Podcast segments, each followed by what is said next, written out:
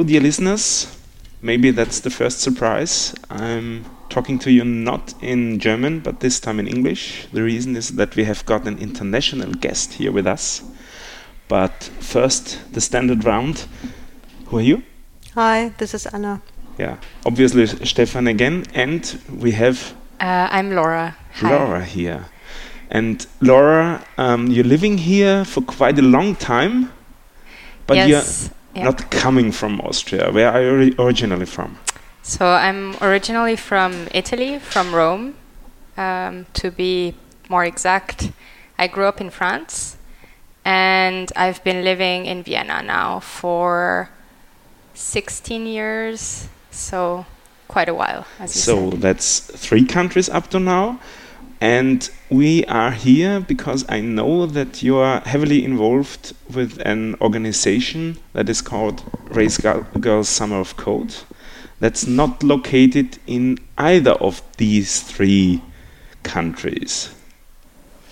Uh, yes, that's right. Uh, so Rails Girls Summer of Code originally uh, started in Berlin, actually, so in Germany. And you're also working for a German organization that way. Uh, yes, I work for Travis Foundation, which is a foundation that is backed by Travis CI. So maybe some of your listeners might know uh, the continuous integration. Probably at uh, least the more experienced people will know it. Yeah, and um, you have been involved in that area of uh, projects for a longer time already. So you, I think you started at that company quite uh, uh, a short time ago, only this year. But you have been involved for a longer time. Is this correct? Uh, yeah, that's right. So I started at Travis Foundation six months ago, approximately, and I've been organizing and involved in the community for now three years, three and a half years, something like that. What made you start that? Um, so what made me start is actually a topic that you've had on the show already, um, Rails Girls, actually. Yeah. Um, I got started as an attendee at a Rails Girls workshop. So at the very first Rails Girls workshop that we had in Vienna in, I believe, 2013. Yeah, beginning of 2013. So that means that originally you haven't been a developer yourself. Uh, no, I uh, maybe I can say a tiny little bit about Sure. my background, um, which is in media art. So I'm currently finishing my studies um, at the University of Applied Arts here. So I'm originally an artist, and uh, was not a developer until very recently. So as I said, I got started with Rails Girls um, in January 2013. And yeah, the rest is history, I guess. Sounds a little bit like starting with Rails Girls uh, makes you suddenly a developer, or made it in, in your case. Yeah, so I think Rails Girls is a very good way to see if programming is good is is the thing for you, Mhm. if it's interesting, if it's something that you want to pursue. Um, so I wouldn't say that it makes you a developer from one day to the next, but I think that if you meet enough people who can help you continue, and if you're ver- very motivated, it can change lives. And I've heard stories of more than one woman who has attended the workshop and then kind of continued on this developer path. I've Uh, heard also lots of uh, women dr- drop out after Rails Girls. How did you find people to help you continue with Rails? Um, so I think my story is actually very. I think I was very lucky in one way because um, I had a job offer shortly after I attended the Rails Girls workshop, and I basically was given the opportunity to start an internship-like um, position at a very small company, meaning that I had the possibility to keep learning um, and get paid for it. And this was right after my workshop experience. So, like So two, you- three weeks after. You really dived in, and Uh, yes. and I guess this was a hard time. it was very confusing. It was very exciting, but it was. Uh, so, my company was very small, and I didn't really have a mentor within the company. So, I had to basically do a lot of learning by myself. Um, and I right away became acquainted with uh, something that developers know a lot, which is that you stop distinguishing between work and not work. And so I started doing a lot of learning outside of work hours so that I could kind of learn more and get better faster. Um, yeah, which is if I do it all again, if I could start over, I would maybe do it differently. Um, but yeah, it's true. I think if you don't have, so I was I was lucky. I had that chance. Um, I think another possibility is to keep in touch with all the coaches and the organizers who started the event that you attended, and actually, I always advise to people to start working on a project as soon as possible because um, working on something that's a bit more like a real life project makes it possible to apply those skills you learn right away. Can you give us examples where people can find projects? Um, so, or or is there some some way, some secure way, some proved way to find projects? Or how how do you, as a beginner, find a project? Um, so I think there's lots of different ways, depending on maybe your level, depending on what you're interested in. Mm, I often say to people that um, the best way to find a project is to find a problem that you have and to try and solve it in some way. So, for example, one of the pet projects that I'm working on at the moment, which I've kind of left aside for a little while, is this food tracker where I basically just track all the foods that I eat. Um, because for a very long time, I had health issues and I was trying to figure out if the food that I eat kind of has an influence the, on these health issues. And so I think this is kind of the right sort of project. So if you have an idea, and if it's even if it's something that has been sort of done before, I think if it's something that helps you solve a problem, that's um, very useful. Uh, other than that, here in Vienna, we have Ruby Habits, which is the study group um, that actually Stefan is a regular attendee of, and which was started by some people who are um, either past attendees of Rails Girls events or um, who have been coaching at Rails Girls events. And so there we work on several projects, um, which are also open source projects, which people can just kind of jump on and, and start working on. Um, yeah, I think. I know you from a different meetup group, which is Vienna RB, and I think you are currently even uh, the maintainer of that group. Is that correct? Mm, yes. Uh, um, has that group played a particular role in your coding history? Um, so one thing that uh, Vienna RB helped me. So I I first started attended attending the event as an attendee, so I was not taking part in the in the organizing of the event, and I actually started attending. I think the month it started, so also in 2013. Seems like everything happened back then. Um, the group started in 2013 at the beginning, and I think the very first meetup was in March or something. So I was a complete beginner, and a lot of the talks I didn't actually understand at the beginning for the first six months or so. I had no idea what most of them were about. So mm, it was sometimes very difficult because the level just seemed too high. Um, but I kind of kept at it, and it made me realize that the more and more I learned, the more and more I actually understood of what was going on in the talks. Um, and overall, Vienna RB was a very great way to meet different people who I don't know from other circles, and also um, just overall to get me like excited about certain projects or certain gems that are presented, or even about other languages. Even though it's a Ruby group, we have a lot of talks about other programming languages, and it kind of makes you want to look outside of your comfort zone a little bit, which is nice. So, are there any prerequisites if you want to join that group?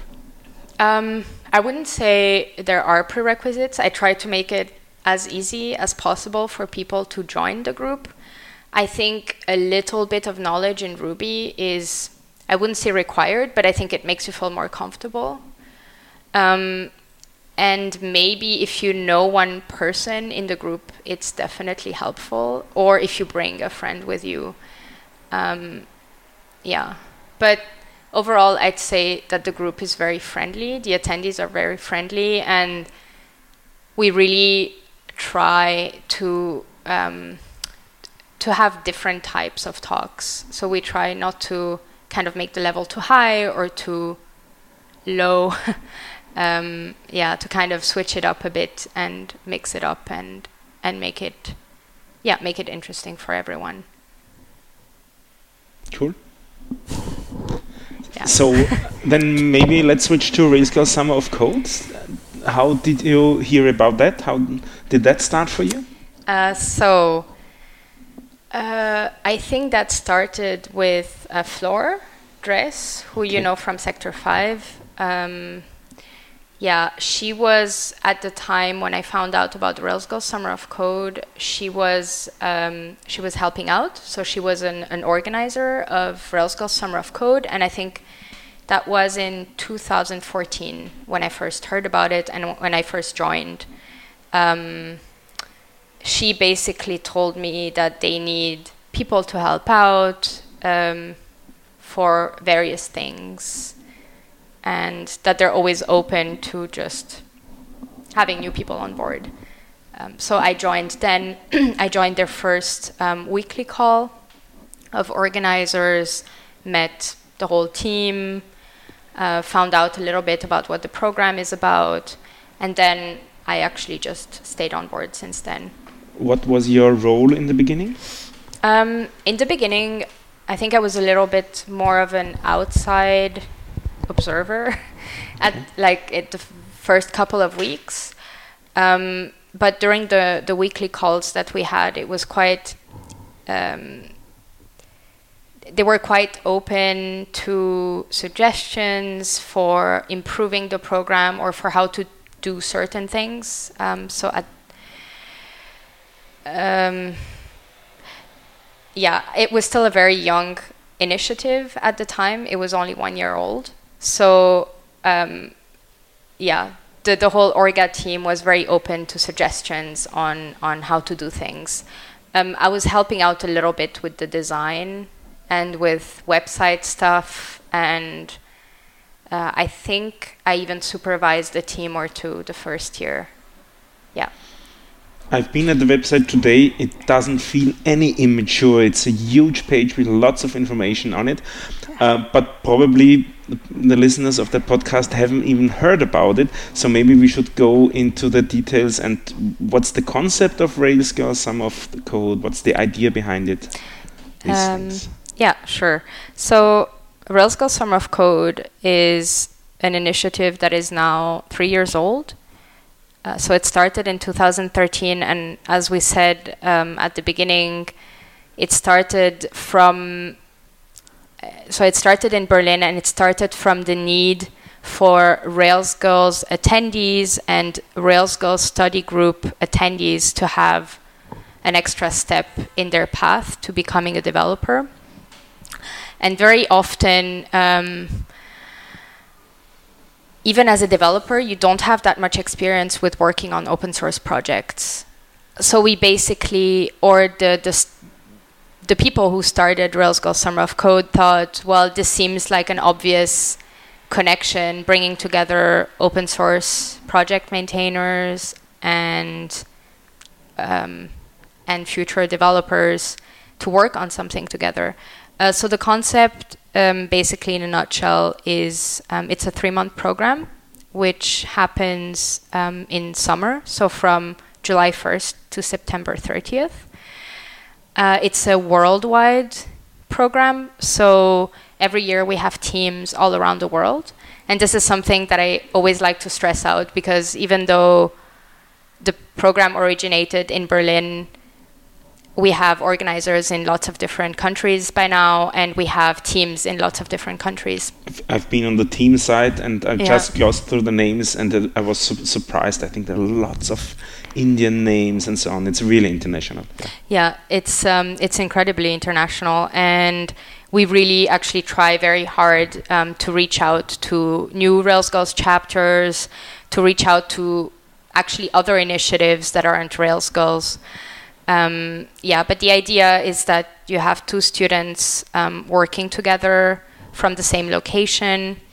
They have two or more local coaches who help them on a regular basis, and they work full time on an open source project of their choice. And and they act as a team. That means they, that they can obviously help each other.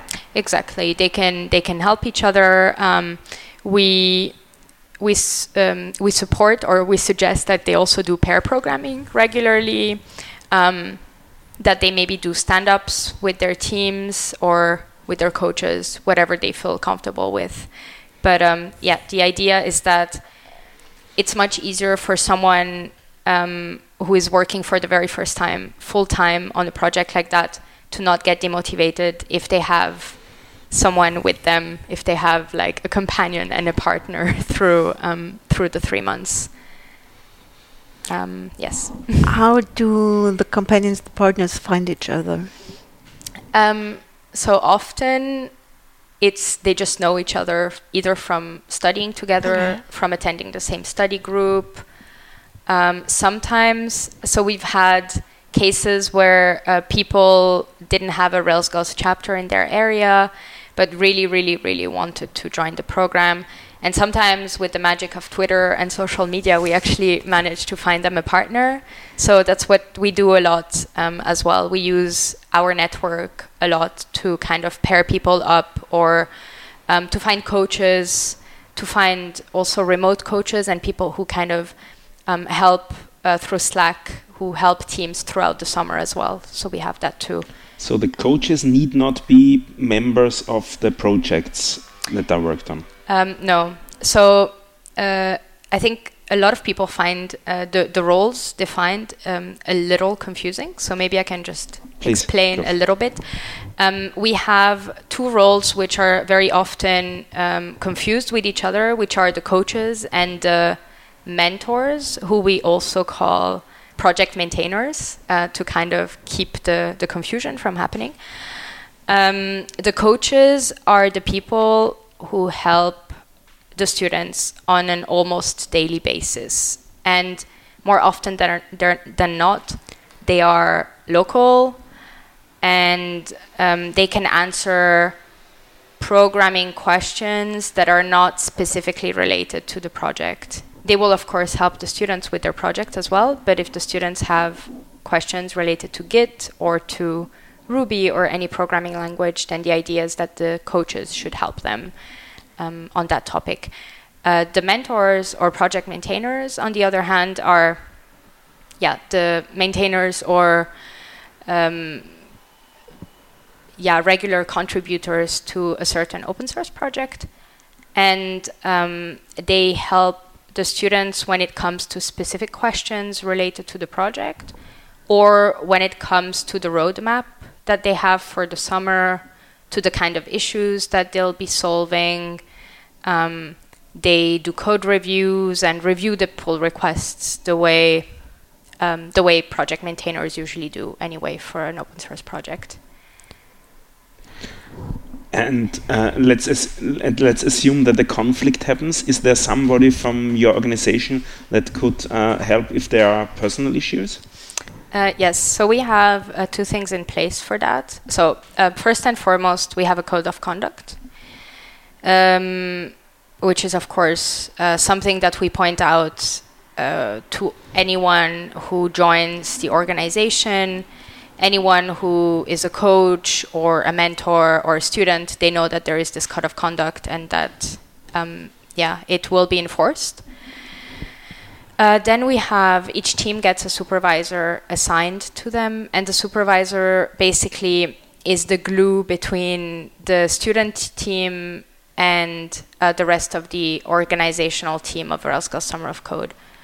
so the idea is that in order for the organ uh, for the organizational team not to run after students and teams all the time to check how well they're doing, the supervisor does that on a weekly or bi-weekly basis with the teams, and they make sure that that they're doing their work, that they're not feeling lonely or frustrated. Um, so they check on them sort of on a personal level and on a, I would say, professional level as well. Um, and then on top of that, we also have um, we have a trust committee, um, and every year it sort of changes. So sometimes we keep people from the previous years, but we always have a different trust committee, and it's basically selected um, people who students or coaches or anyone actually who is taking part in the program can go to um, to talk about any conflict or issue that they're having. And um, these people are partly um, very, I'd say, are trained in, um, for example, gender um, gender issues or conflicts on the workplace or are trained in like very specific areas and um, are yeah kind of know their way about about these problems and these issues. So they're almost i wouldn't say that they're trained professionals but they kind of know what they're talking about and and they can really be supportive um, also from a professional point of view. And of course everything that is that happens between a member of the trust committee and whoever goes to them is completely confidential. So even if anything happened in the last few years um, between a trust committee member and any member of yeah of the program, I wouldn't know about it because it's all confidential. Okay. So these are the things that we set in place. So you re really try to make it a safe place for the, for all of the attendees. Um, yes, that's that's one of the main points of of the program um, because I think there's just not enough safe places, and um, Rails Girls was also started as a sort of a safe place kind of program um, for women to learn programming, and so we're just kind of continuing on this on this tradition, I guess. How many people or how many women do take part in this program, and how many of them are um, how do you call them? The, the those who are learning who are uh, developing and students how many uh, students yeah. and how many uh, of the people are uh, supporting them. Can you say tell us? So mm, the numbers change every year because um, the amount of students that we take are always dependent oh actually maybe one thing i haven't mentioned is that the students are also paid. So yeah, this is a it's a paid program which means that every student actually gets money for these three months. So it's almost like having a full time uh, job or full time internship in a way. Um, so the amount of students that we take on the program is very dependent on the amount of money that we get from from sponsors or from uh, from individuals who support uh, the program um, with our crowdfunding campaign. So last year we had 16 um, sponsored teams. This means 32 students okay. um, from the paid, so 32 paid students. And then we had um, four, four non paid uh, volunteer teams, meaning eight volunteer students. Um, so altogether, 40, 40 students who took part, and uh, this was our highest number of participants since the beginning. Um, every team can have as many coaches as they want, so usually the numbers vary between two to five coaches per team, which would make it, yeah, if you make kind of a quick calculation, it would be like a minimum of 40 coaches that we had last year. Um, it's usually more. And uh, we have the supervisors. Um, the organizer numbers also vary from year to year. But I would say that like overall, every year there's like 120 to 150 people involved. Okay, that's yeah. quite a lot. Yeah. How do you choose um, whom you take every year? I think it's not easy. Yeah, it's it's incredibly difficult. We're actually, as we speak now, we're at the very end of our selection process, and it's been so tough this year, and it's actually so tough every year because you want to take everyone and you want everyone to have a chance. You think every story is important. It's so we have so many different criteria. Um, maybe starting with one of the first important but not that obvious one, um, which is that you should have, as a student, a good proficiency in English, because since it's a global program, yeah, that's the language that we communicate in. Since partly it's remote because the supervisors will be remote and the project maintainers will be remote, um, you have to be able to speak English and you have to be able to have calls. And so, of course, this is already kind of cutting out a really huge chunk of people who might not be able to very to really participate. Um, but there's not really any other way to to do it, I guess. Um, yeah, we're not big enough to allow ourselves to have interpreters or translators for everything. Um, yeah, so English is of course um, is of course like one of the main requirements. Um, we really want the students to work from the same place. So uh, this year, for example, we really did not accept any remote teams we didn't accept students who, and last year as well, actually, we didn't accept one student teams. Um, so this is a hard requirement to people who can work from the same place. Um, and you wouldn't believe actually the amount of people who still apply as single persons or who try to. Um, so uh, this is kind of these hard requirements are a good way for us to kind of um, really filter out a lot of the applications. Um, but then we have we have several other criteria, and um, another one which is maybe to a lot of people a little I don't know like unfair or something is that we don't we can't take beginners um, for the simple reason that three months full time is just very tough. And if you're not sure what you're getting into, and if you're not confident having at least a little bit of skills and having had a little bit of prior experience in, in building something, um, it might be that you get frustrated quite fast. And um, yeah, and we also I think it's good to just kind of have a little bit of experience and and kind of know where you're standing as a student. So let's assume uh, a girl has just finished Rails Girls and she is now super interested. Next year will be another program, hopefully. What can she do till next year to get to that level uh, that you expect from from uh, participants?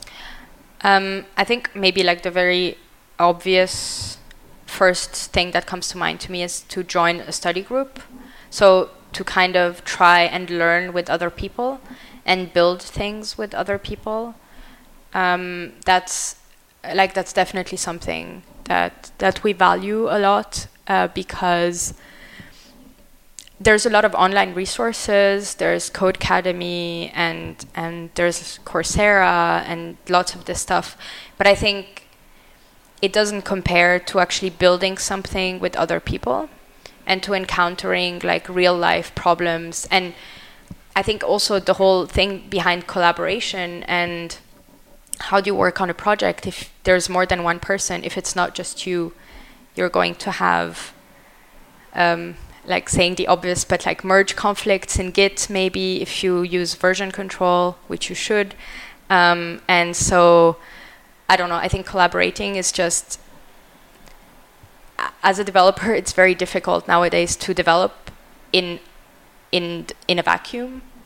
So you have to collaborate with other people, and I think a study group is the easiest way to yeah. And to is this also the reason why you request pairs to to attend? Yeah, I think collaboration is incredibly important, and Rails Girls Summer of Code is actually a community. Um, it's a community-born initiative. So we also value community a lot. We value community event. We understand how important they are in in building developers and in building diverse developers. So, um, yeah, that's another thing that's also very important to us is that they've attended events, that they've gone to their local meetups, that they've tried to see what's out there.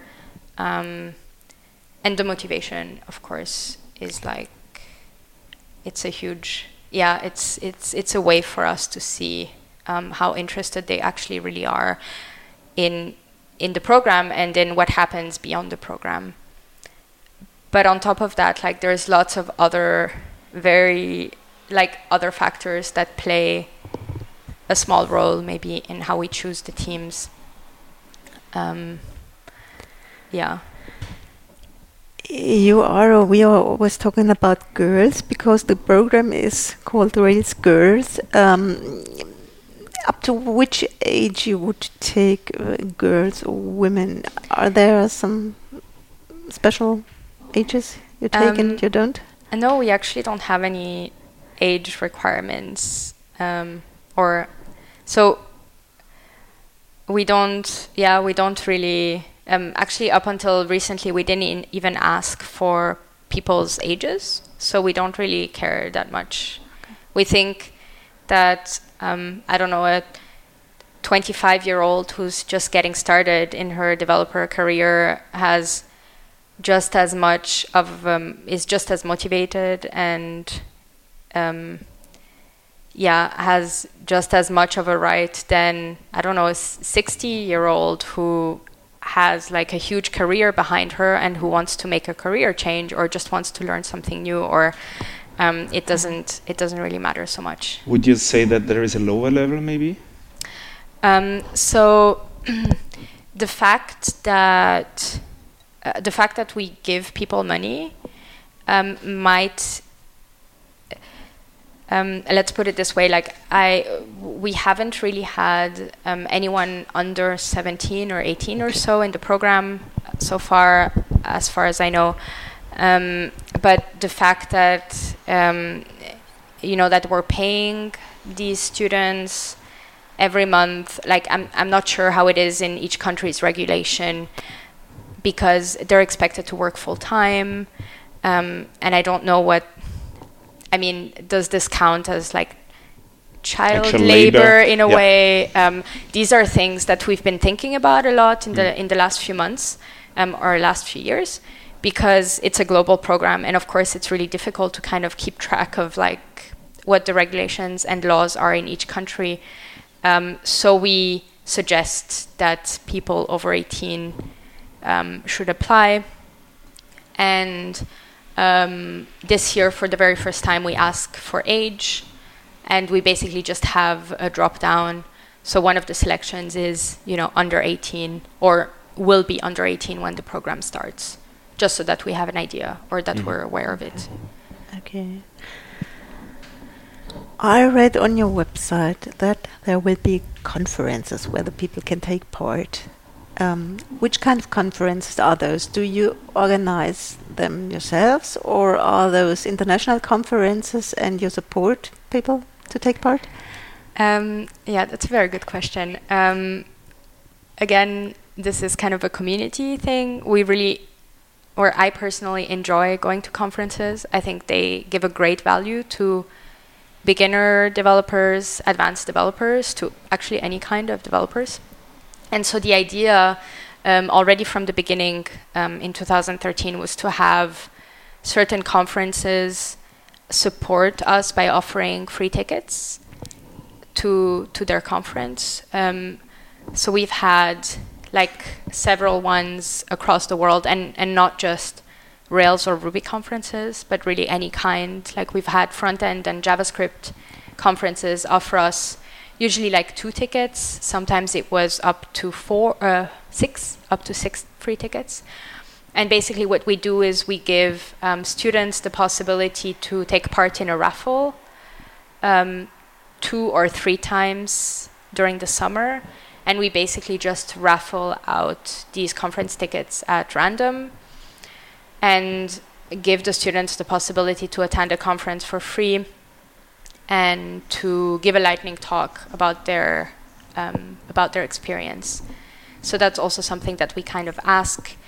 It's if they attend the conference um, and if the ticket has been donated by a conference, it would be great to kind of give back to the community and give back to Rails Summer of Code by giving a lightning talk at the conference itself or by maybe writing a blog post about their experience. So sounds quite exciting to give a lightning talk at a conference and yeah. it's the, your first one.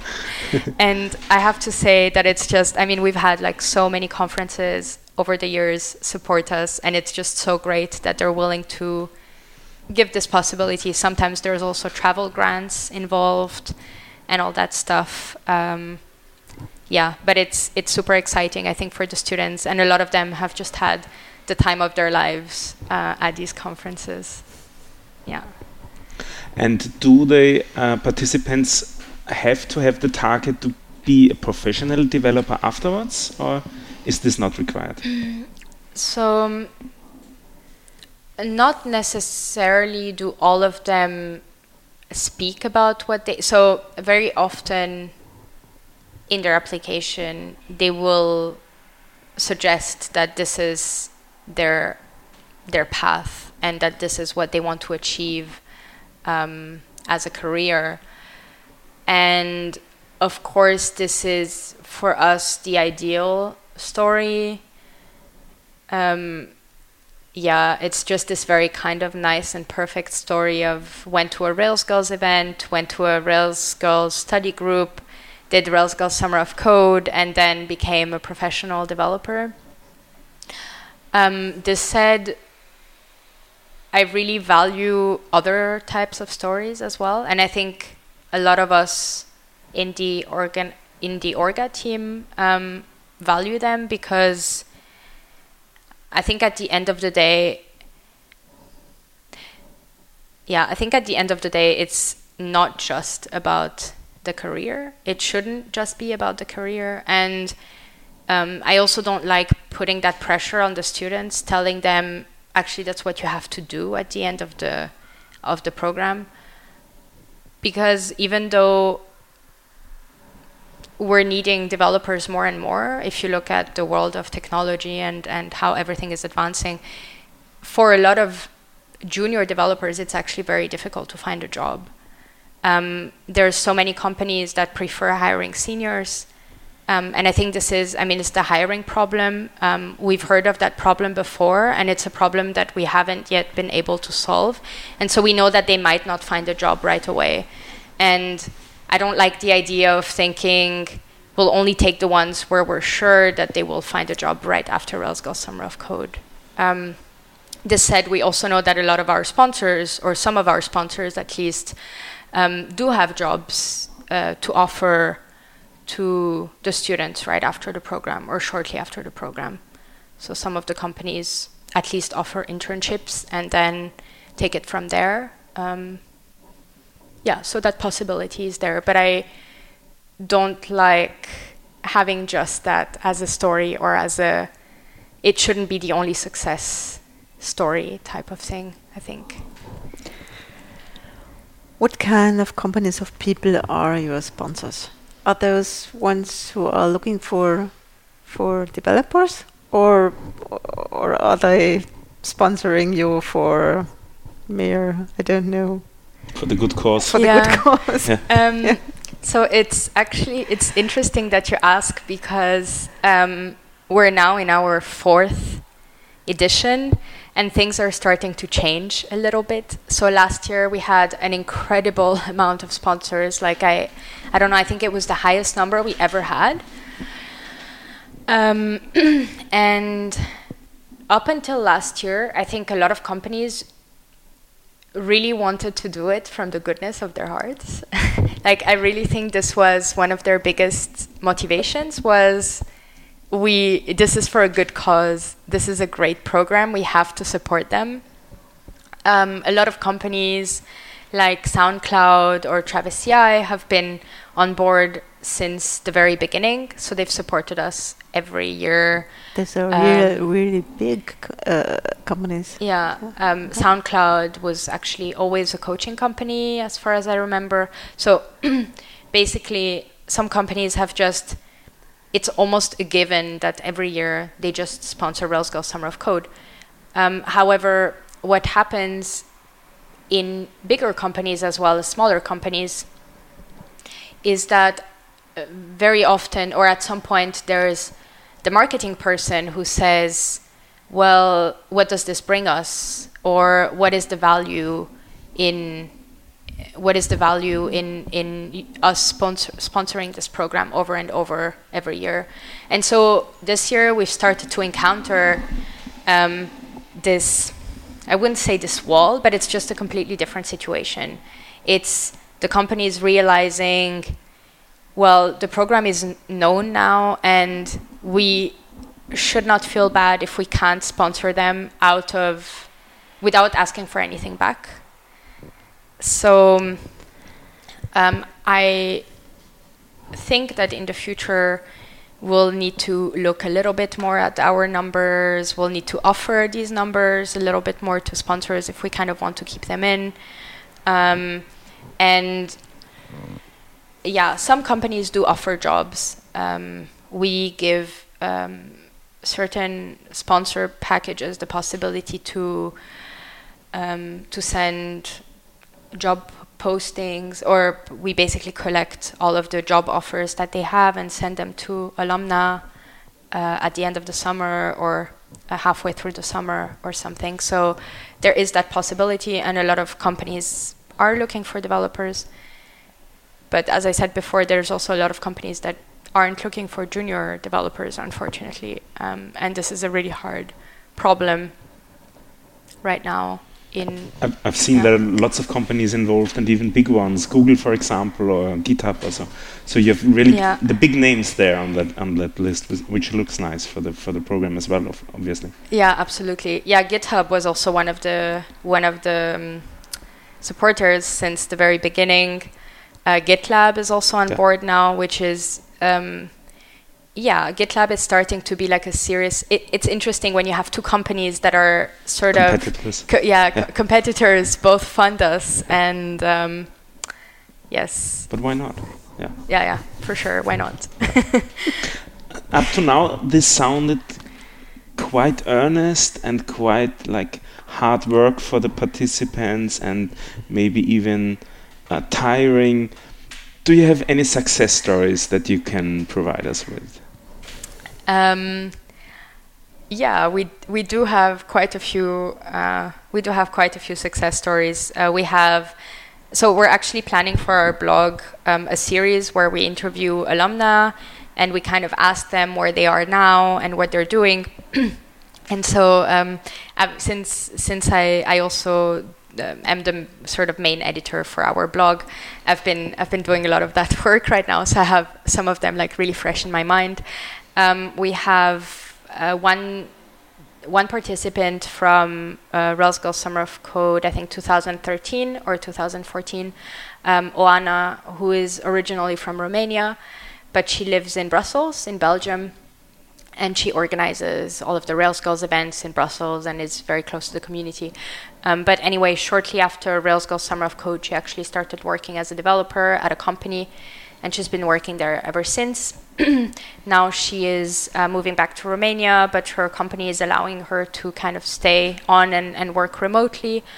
Um, so this, I think, is kind of the very I don't want, I, I, would say like the sort of perfect success story, right? Like you find a job right away and then you're able to keep it and you're sort of the only woman developer in your company, but you're still you don't feel like you're struggling, but you're you're you're you have a strong personality and you kind of know where you're standing. And um, but we also have um, we have one of our participants from last year, who um, Emma, um, who was based in the U.S.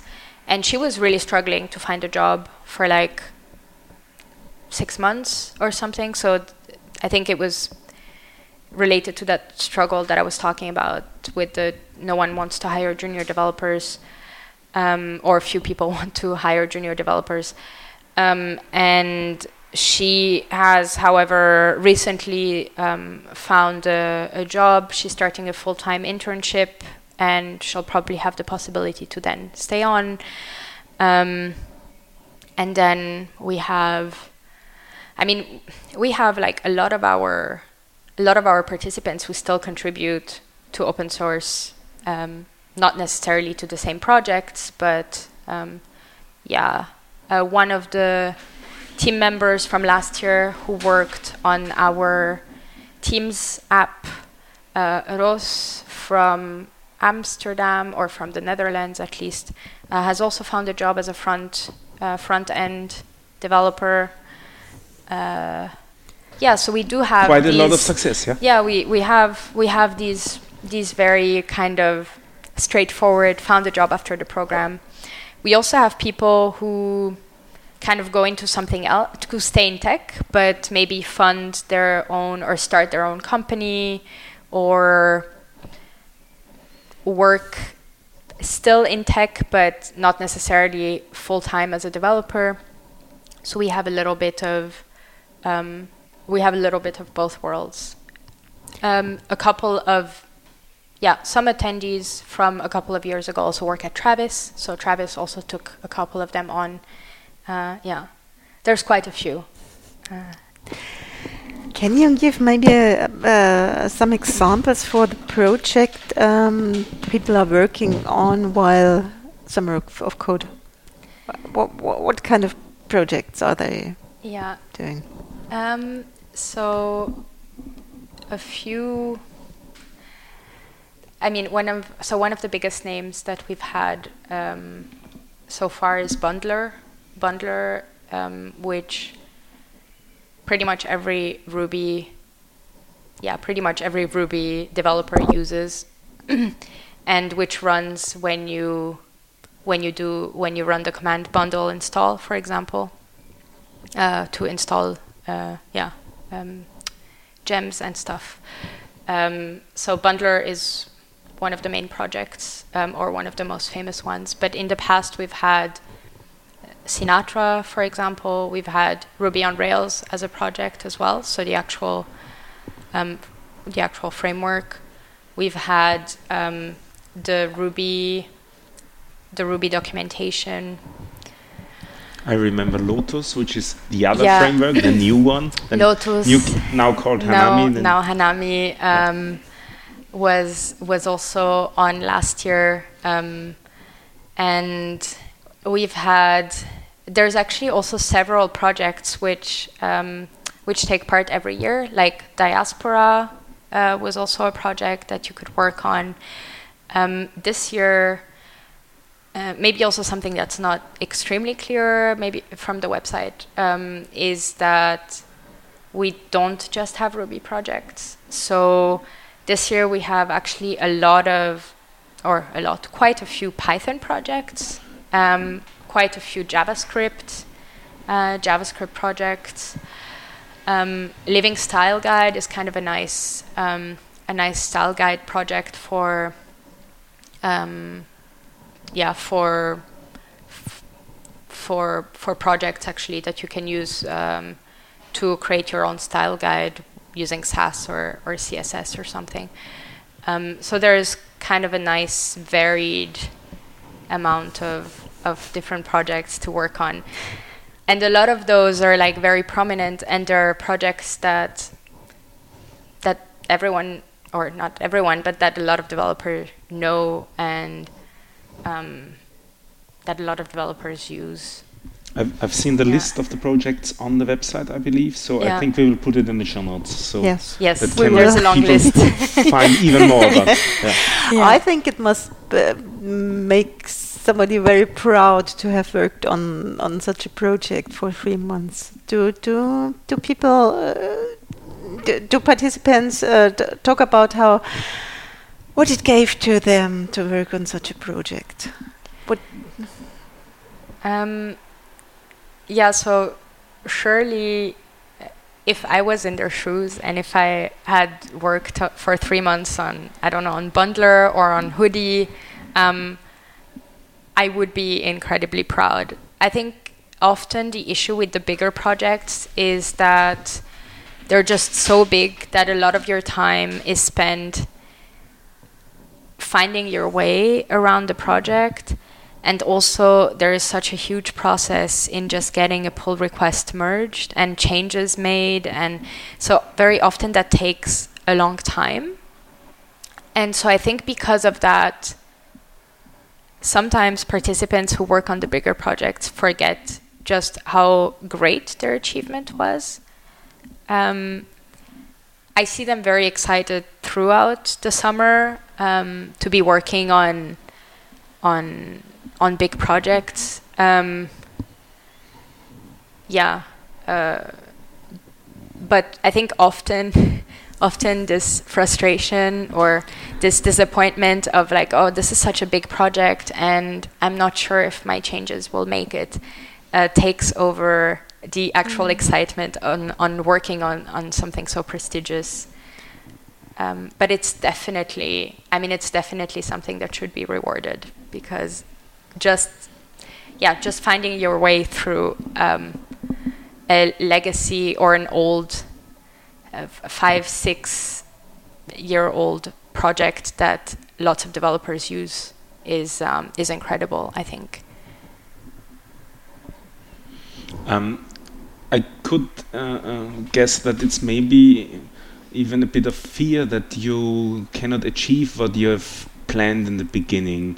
So, um, is there a risk for the for the participants if they can't make it or can't achieve their goals, or is it uh, how how do you handle the situations when when there is no success, for example, or um, not the um, su success yeah. that had been planned yeah as far as you can plan uh, plan success at all. So um, we point out from the beginning that if they make um, if they make a roadmap for the issues that they want to fix for the summer in February that by the time or in March by the time they actually start maybe some of these issues and features will have been implemented already. Some of them will have been fixed. Some of them will have been yeah um, kind of scratched. Or maybe some can't even handled because it's not yeah. possible in the framework or whatever. Yeah. exactly. Um, so we make it super clear that because it's open source projects, um, it's constantly changing, and we allow or we suggest we support flexibility. Um, we also try to make clear that it's not just about the amount of code that is written, so it's not about the number of pull requests that not are made. counting line numbers. No, it's not lines of code. I mean, we love having these statistics, yeah. and so sometimes students have actually kept track of these statistics, and it's cool to see, but not in a oh, this team wrote more lines of code than this one, and therefore they're better, or they've had more of their pull requests merged. Like we don't think. We think first and foremost um, the students should have fun and should learn from this experience. So that's kind of the biggest takeaway. And if they don't have a pull request merged by the end, that doesn't mean that they failed. Um, it just means that they've done it in a different way, I think. And I think this is something that we really have to stress because, as you will know, like there's this there's this issue in our um, in the world of tech of constant work and constantly overachieving and doing better and doing faster and and all that. And i don't think that it's always yeah i don't think it's always good and to look yeah, at that and besides that maybe 50% of the tech projects are failing at all so i think it's not easy yeah yeah um, but yeah I guess that answers your question. Yeah, yeah. Do you give some kind of I don't know uh, some kind of medal or something like that to your participants at the end of the summer? Um, so we give we give them certificates. I think we started in 2000. We didn't do it the first couple of years. I think. But we give them a certificate. Um, we, yeah, um, in the past we've also sent uh, swag uh, boxes yeah. uh, from, so the sponsors can also kind of send us um, any swag that they might have, and we send it off to the students.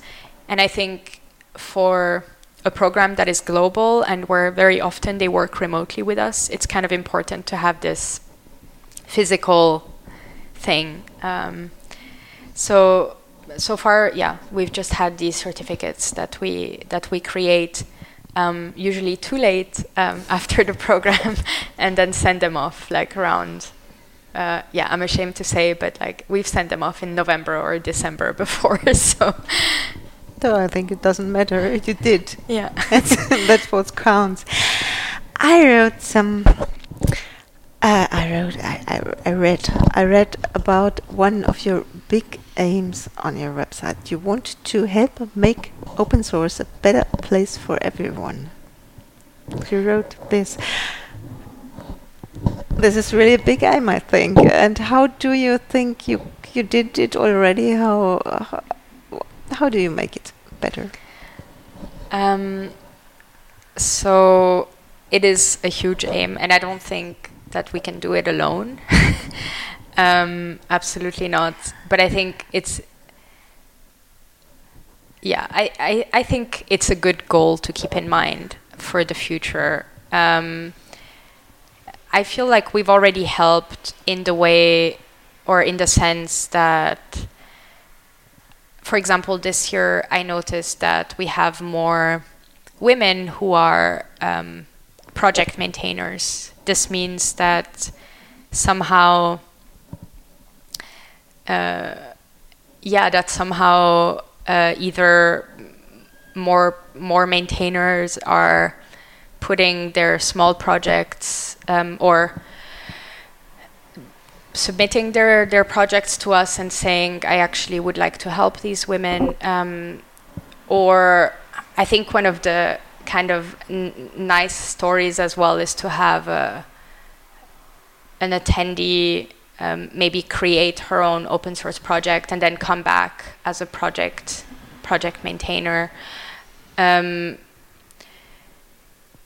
we try, I think, in the sense that we make people aware that there's a problem in open source. I mean, not that people don't know that there's a problem. I think some people don't genuinely don't know that or don't realize that there is a problem in open source, which is that um, it's not a very diverse place.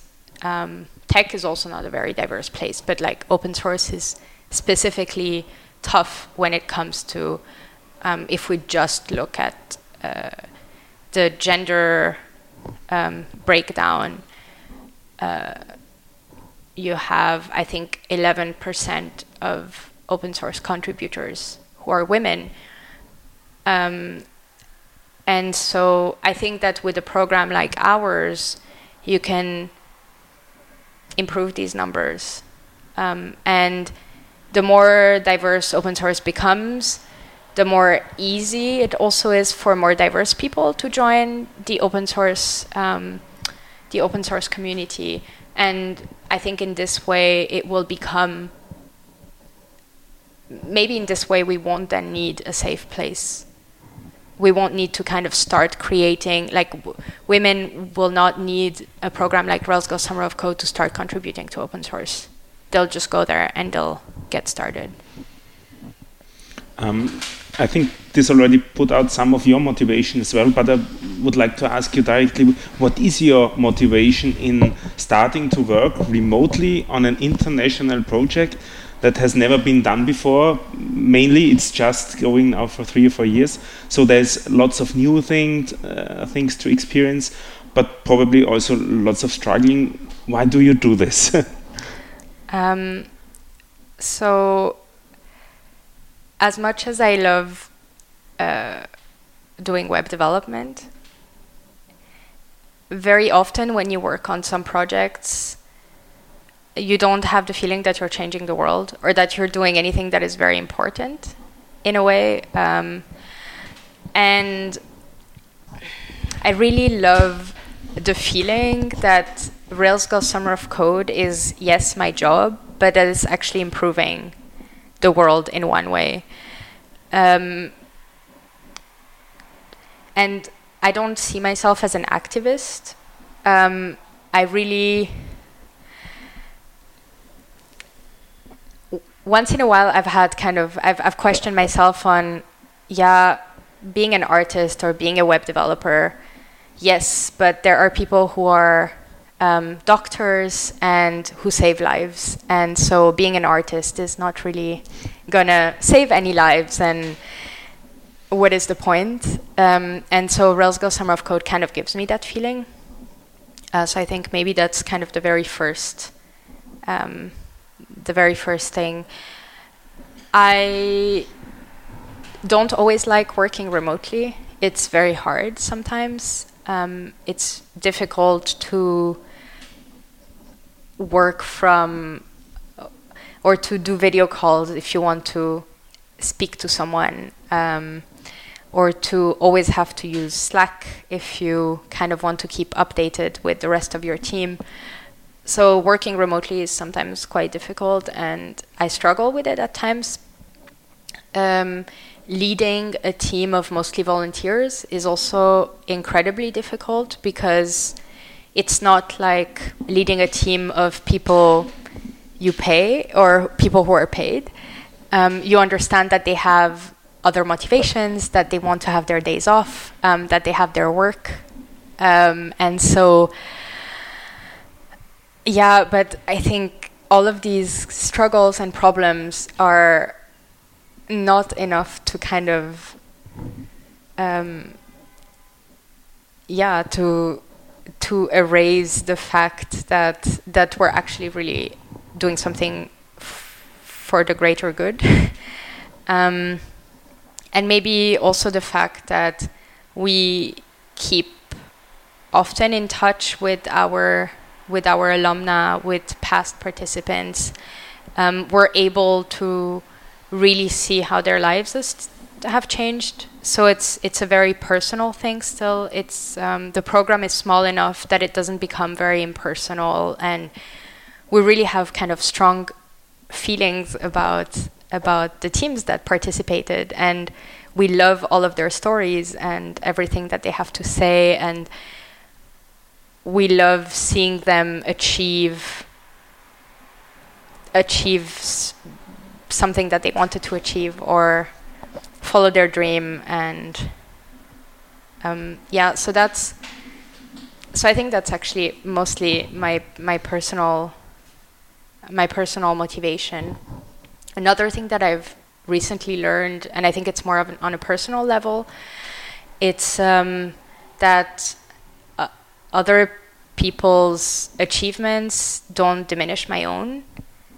Um, so this is something that I really try to live by, and I think sometimes it's very difficult um, as an individual uh, to to see that.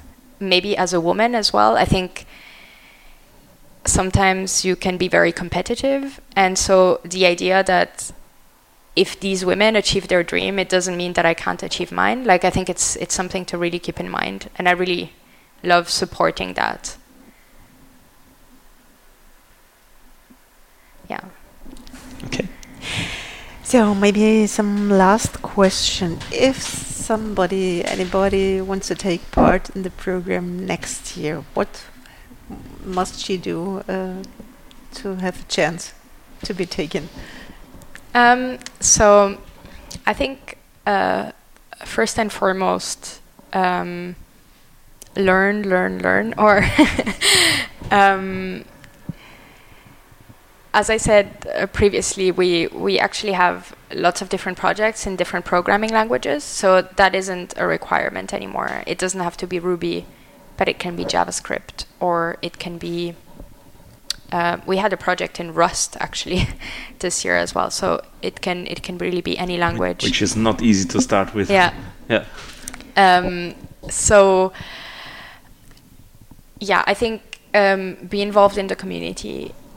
Um, try to meet people like you and try to find a teammate already um, because working for three months full time with another person that you don't know very well is difficult. Mm-hmm. Um, working with someone that you know very well is also difficult. So, of course, um, conflict will ar- arise. But I think that if you are already prepared for that, and if you know your team member well enough already, I think it helps a lot. Um, then, yeah, as I said before, I think the study group, or at least uh, having worked on, on projects with other people as well, is very helpful. Um, yeah, and maybe last but not least, also, since I mentioned the community, having local coaches, people that you trust can do a good job at explaining you things that you don't understand or that you struggle with um, would be very good. And yeah, and then, I mean, the application, um, we have a lot of different questions about motivation and what your programming level is, or what you think it is at least. Um, we ask for some code examples. Um, and yeah, we basically try to know as much about the students as possible so that we can try and get a picture of whether they would make for a successful team or not together. Um, but I think those are pretty much, yeah, those are pretty much the basics to, um, yeah, to give students a chance. And you have a website. Would you please tell us how? Uh, what's the name of your website? Where can somebody find further um, information? Yes, so we have all the information on uh, railsgirlssummerofcode.org. Uh, there is information related to the applications um, as well as to the different roles uh, that I've talked about uh, previously.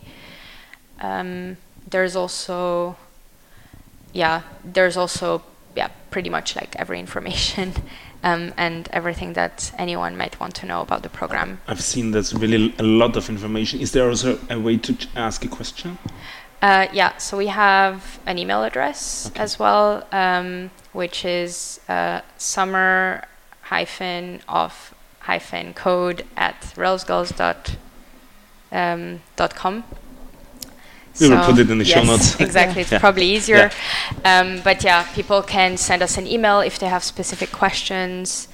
Uh, we also have a blog where we post, yeah, just blog posts about how the, the program is going, um, about past participants, where we do interviews and stuff. So um, there's a lot to keep you entertained think.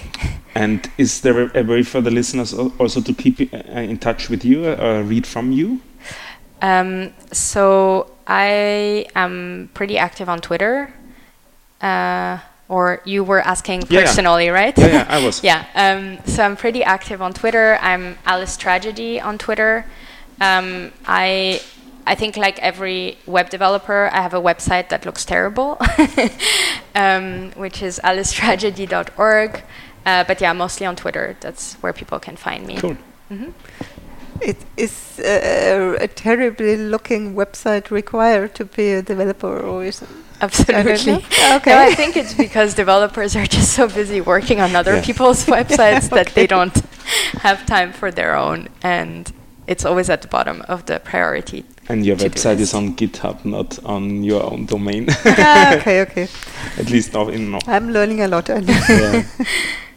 Do you think that we missed anything out? Anything important that you should tell us? Um, if it had been earlier in the year, I probably would have uh, suggested that people donate to our crowdfunding campaign because, in theory, it's still open. So it's at railsgirlssummerofcode.org slash campaign.